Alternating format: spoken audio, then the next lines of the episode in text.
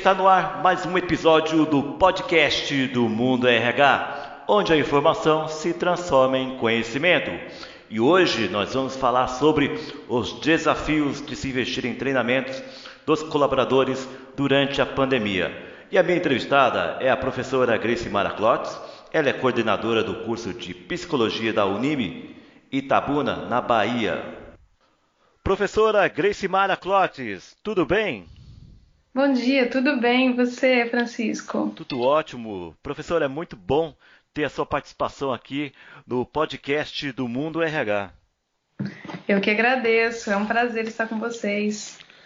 Gricimara Clotes, até que ponto a pandemia afetou o processo de treinamento e desenvolvimento dos colaboradores das empresas? E quais têm sido os principais desafios das organizações? Bem, a pandemia trouxe uma disruptura nesse momento para todas as empresas. Foi uma mudança forçada. A gente já imaginava que precisaria mudar a forma de trabalhar, mas não que seria uma mudança tão drástica assim. Então, algumas empresas foram pegas de surpresa nesse momento. Bem, é, as mudanças foram muito grandes, né? A gente precisa agora começar a repensar os processos e como eles são feitos. Então, de repente, nós nos vimos todos fazendo trabalho remoto, precisando mudar a forma de treinar, perdendo esse contato próximo que a gente estava tão acostumado, e isso fez com que a gente reorganizasse todos os nossos processos. Houve uma mudança no perfil dos treinamentos e cursos em função do atual contexto? Totalmente. Bem, é, a gente tem um marco, né, que as empresas grandes, a gente consegue imaginar que empresas de porte grande, elas já estavam preparadas para isso e elas já faziam esse processo de treinamento de forma remota.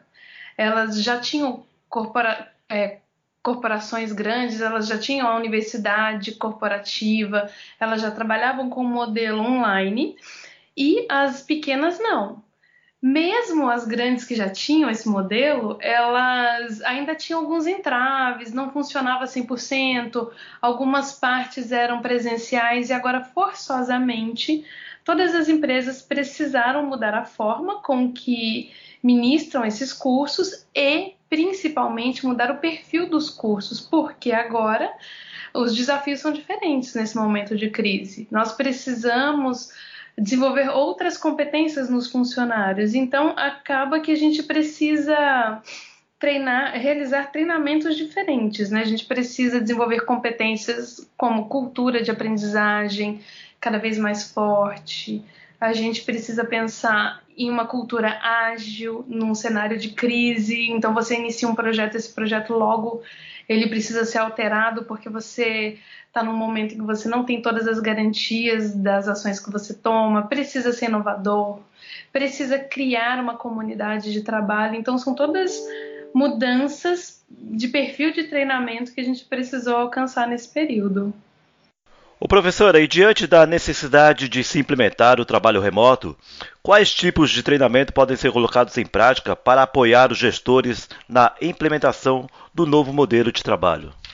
Então, como eu falei, né, as competências que têm sido requeridas são competências que não são tão novas, mas que havia uma certa resistência. Então, para o trabalho remoto, a gente precisou começar a pensar nos treinamentos de dois tipos, né? Esses de competências, que a gente já fazia um trabalho anteriormente, é, era um trabalho que em alguma escala mediana ou de escala de empresa pequena ainda era tímido, agora passou a ser obrigatório.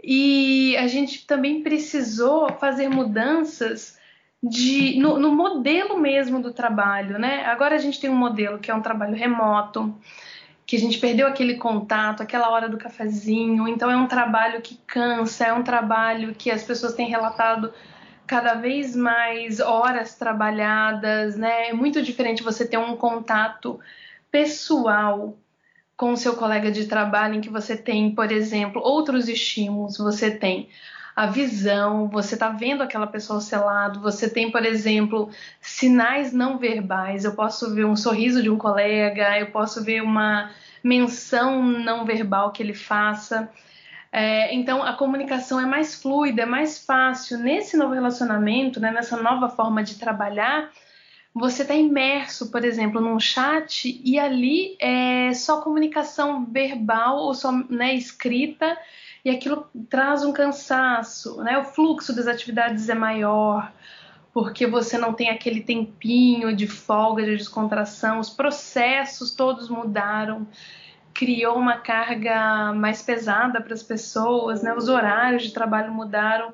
Então, devido a todo esse contexto desse novo modelo de trabalho, nós precisamos também é, criar é, treinamentos que facilitem esse processo. As pessoas de repente se viram tendo que utilizar ferramentas que não usavam antes, né? Desde desde ferramentas de conexão entre outras pessoas, né? É, elas tiveram que criar formas de trabalhar remota. Isso tudo precisou ser treinado, foram novas habilidades. Então você pensa desde uma pessoa que vende um bolo caseiro, precisando se reinventar para vender numa plataforma, até uma grande corporação em que todos aquela equipe de trabalho foi removida para o trabalho em home office, precisou ser retreinada e repensar a forma como trabalhar. E isso, é, esse modelo muito novo, sendo implantado assim de uma forma brusca, foi preciso que a gente treinasse as equipes e o mais difícil, a gente usa uma expressão às vezes na RH, que nós tivemos que trocar a roda do carro com o carro andando. Foi um processo complexo, né?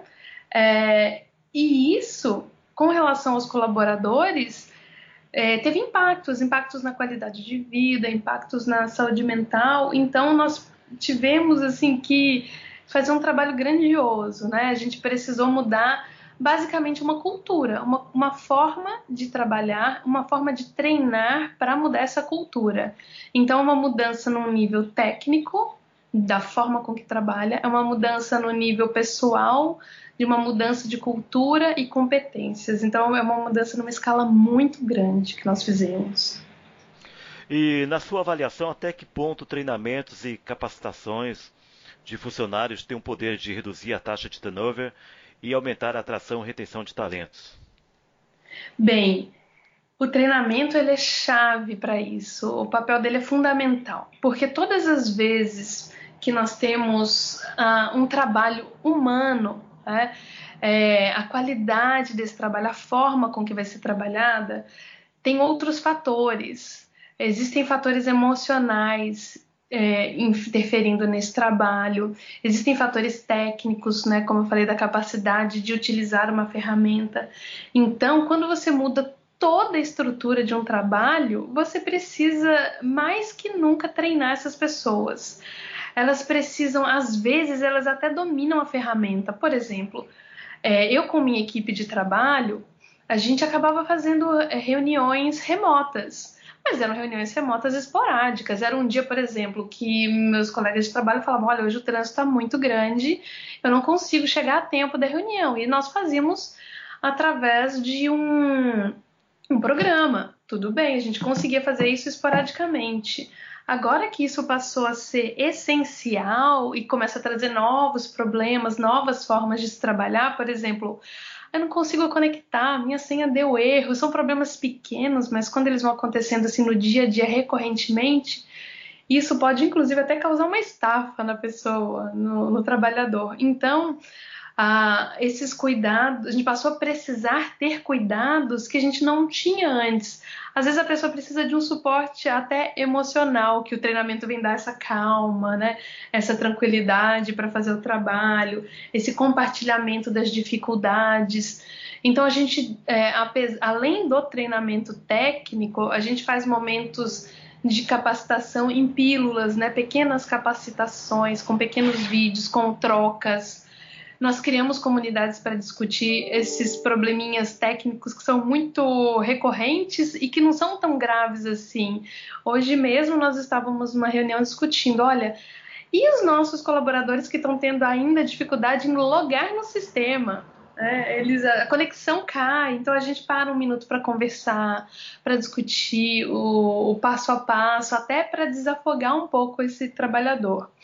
Sendo assim, quando a gente tem esse cuidado de desenvolver as habilidades, esse cuidado de acompanhar como estão sendo os processos, esse cuidado de treinar nas pequenas coisas, né, nessas pequenas tarefas novas que estão surgindo, a gente consegue aumentar esse retorno desse investimento, né, o famoso ROI, que a gente treina, a gente acaba retendo melhor os talentos porque eles conseguem desenvolver um trabalho com mais qualidade e, consequentemente, sim, a gente diminui o turnover. É imprescindível fazer isso. Muito bem. E sobre a integração de novos funcionários durante o isolamento social, o que mudou em relação ao período pré-pandemia? Bem, mudou tudo. Porque muitas vezes um novo funcionário contratado, ele nem vai conhecer pessoalmente, né, presencialmente a equipe que ele vai trabalhar. Então você já imagina que desde o processo seletivo, tá, isso tem se dado de forma remota. Né? Nós fazemos o recrutamento, a seleção, esses processos de RH remotos, e a pessoa entra para trabalhar na equipe muitas vezes já em home office. Então essa pessoa, ela precisa já vir com essas competências que a gente espera, né? É lógico que a gente vai desenvolver um pouco mais, a gente não tem mais essa ideia de um colaborador que chegue completamente pronto, né? Mas ele precisa ter essa cultura, ele precisa já ter uma base que é essa cultura de aprendizagem. A gente vai desenvolvendo esse funcionário é, de maneira remota, então assim, não pode ser uma pessoa com barreiras, né? Porque nós já tínhamos os outros colaboradores que eram muitas vezes é, contrários a esse trabalho remoto, contrários, por exemplo, a um treinamento online na universidade corporativa. Então, esse foi o trabalhador que sofreu muito. O novo trabalhador que ingressa, ele já tem que ingressar sem essas barreiras. E ele já vai ter que ter a habilidade e desenvolvê-la um pouco mais de fazer todo o trabalho de maneira remota.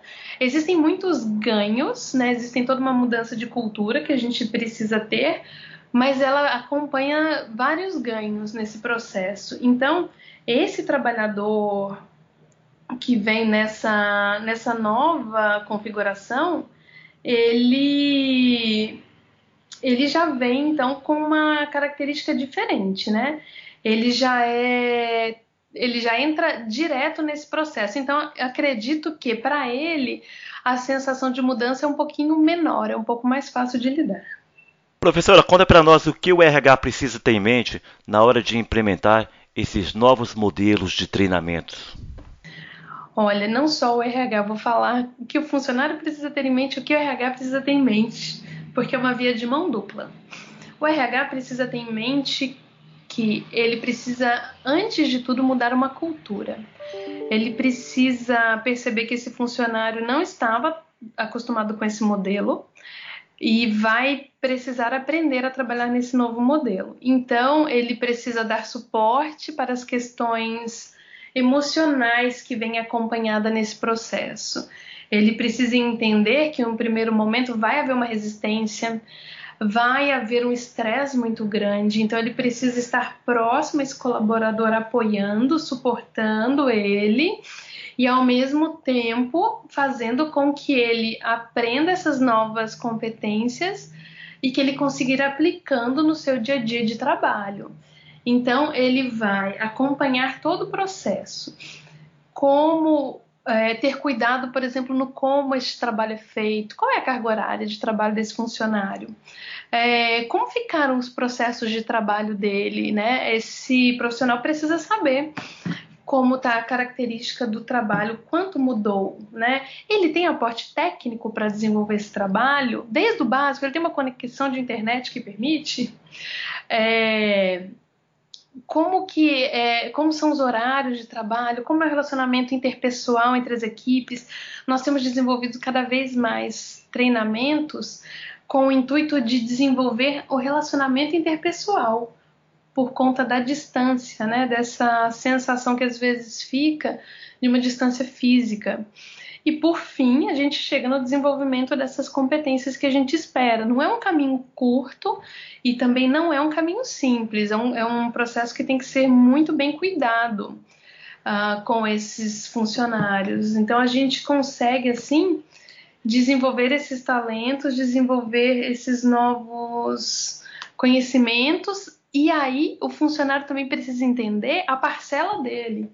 Qual é a parte que ele precisa é, de colaboração com essa mudança? Qual é a entrega que ele precisa fazer? Ele precisa entender que essa mudança é importante e que essa mudança ela veio para ficar. A gente já imaginava que fosse haver essa mudança na relação de trabalho, mas não que ela seria tão brusca. E essas alterações, cada vez mais nós temos percebido que, que elas vieram para ficar. Então a gente entende que, por exemplo, o trabalho remoto, antigamente, né? Antigamente que eu digo, não tão antigamente, mas no começo do ano, parecia algo distante. Hoje é realidade. As empresas elas estão vendo que elas podem funcionar assim, então elas têm inclusive cortado um pouco é, do trabalho presencial, elas estão enxugando equipes, elas estão enxugando a, a própria estrutura física, porque ela viu que não é obrigatório.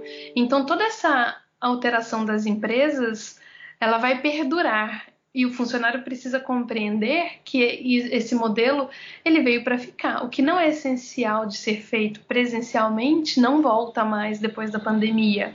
E aí a gente precisa ter isso em mente e fazer uma acomodação. Por exemplo, nas universidades é, é muito comum a gente ter esse modelo de ensino que a gente chama de híbrido que traz a, a, possibilidade do aluno aprender presencialmente, aprender com atividades práticas, mas a, também aprender de forma remota. E eu me lembro que pouco tempo, pouco tempo atrás havia uma resistência dos alunos, né? Eu sou professora além de psicóloga, e muitos falavam assim para mim: eu não gosto desse ensino híbrido, eu não gosto de estar presente, eu gosto de estar presente, né? Eu não gosto desse ensino à distância, ou não é da minha geração. E a gente está vendo agora que é essencial. É, o período de pandemia jogou isso para gente e a gente está vendo que sim, que vai fazer parte da nossa vida e não tem mais volta. E é necessário. E é inclusive, a gente vai ter uma gama de aspectos, né? A gente vai ter uma gama de percepções, mas a gente tem aspectos positivos nessa situação. Por exemplo, a gente pode inclusive ser sustentável, eu não preciso pegar meu carro, dirigir para outra cidade ou dirigir é, durante 40 minutos para chegar numa reunião ou para chegar numa sala de aula, eu consigo fazer isso da minha casa. Então a gente tem uma gama de mudanças que vieram para ficar e que muitas delas são muito positivas. Professora, muito bem. Ah, mas a senhora acredita que realmente. A senhora não, você acredita que realmente essas mudanças vieram para ficar e, e após pandemia as empresas vão continuar adotando esse novo modelo de trabalho, de relacionar, se relacionar com seus colaboradores e treiná-los? Certamente. É, eu acredito, assim como muitos profissionais da área de gestão, que ao final da pandemia as empresas irão pesar os prós e os, os contras, irão verificar quais foram as áreas que funcionaram bem nesse sistema e possivelmente irão manter. Claro que isso vai depender muito da estratégia da empresa e do produto que ela vende. Existem, obviamente, produtos que são essencialmente presenciais, né? Principalmente alguns tipos de serviços, mas existem outros que já chegaram num patamar de trabalho que muitas vezes não vai ter volta.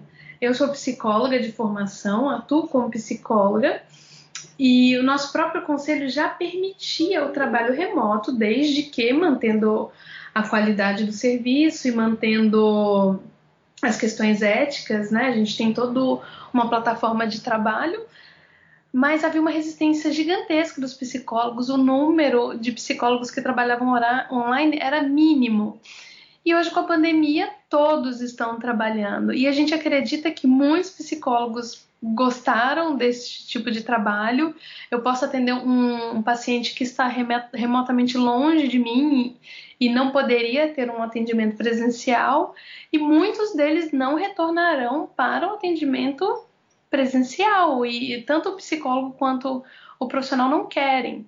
Então, a gente vê isso, por exemplo, numa profissão específica, como deu o exemplo da psicologia, mas a gente vê isso em empresas, a gente vê isso em modelos de negócio. Já existem negócios nascendo 100% online hoje, né? Você vê nas plataformas digitais o comércio e venda de produtos cresceu enormemente e tem empresas que só têm esse modelo de negócio. Então, assim, veio sim para ficar e vai depender muito da área. Somente serviços muito específicos que dependem realmente do contato humano que talvez retornarão no modelo tradicional. Muito bem, eu conversei aqui com a professora Grace Mara Klotz. Ela é coordenadora do curso de Psicologia da Unime Itabuna da Bahia. Aqui eu agradeço essa fantástica entrevista e bem esclarecedora. Muito obrigado, professora. Francisco, eu que agradeço a oportunidade de compartilhar um pouquinho do que a gente vivenciou nesse período de pandemia. É, deixo um desejo que todos consigam se reinventar que é a fórmula-chave para o sucesso pessoal. Então, que todos os colaboradores, todas as pessoas que estão no mercado de trabalho hoje tenham essa flexibilidade, porque vai ser essencial para esse momento que nós estamos vivendo. Obrigada por participar com você hoje. E esse foi mais um episódio do podcast do Mundo RH. Eu agradeço aqui a sua, a sua audiência e também aos nossos patrocinadores Alelo Multibenefícios, MDS Group, Agora Sistemas, Bijobs, Clude, Alternativa Ideal ao Plano de Saúde, Grupo Meta RH e Go Ahead for You Treinamentos. Obrigado e até a próxima!